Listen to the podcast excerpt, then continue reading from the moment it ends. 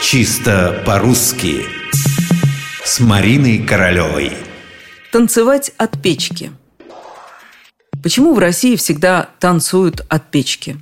Впрочем, кто вспоминает сейчас о самих танцах, когда произносят это выражение?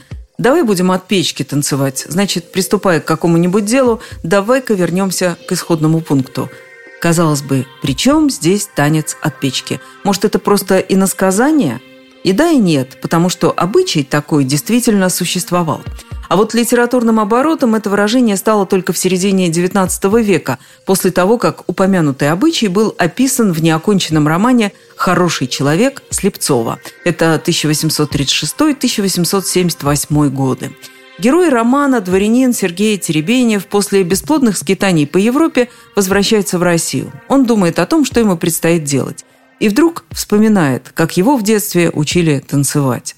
Представилось, что стоит он в зале у печки с вывернутыми в третью позицию ногами. Все, и родители, и дворня, с интересом смотрят на обучение молодого борчонка. Вдруг Сережа сбивается с такта и останавливается.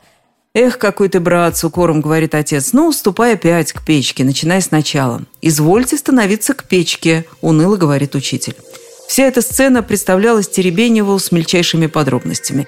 Теперь положение стало ему совершенно ясно. Деревня, Москва, Петербург, Европа. Дошел до края и опять туда, в деревню.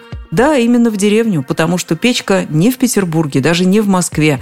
Она там, в деревенском доме. И для того, чтобы начать сначала, необходимо вернуться к той же самой изразцовой голландской печке. В этой картине не только сцена танца от печки, но и те мотивы, которые привели к переосмыслению, к обобщению фразы «танцевать от печки».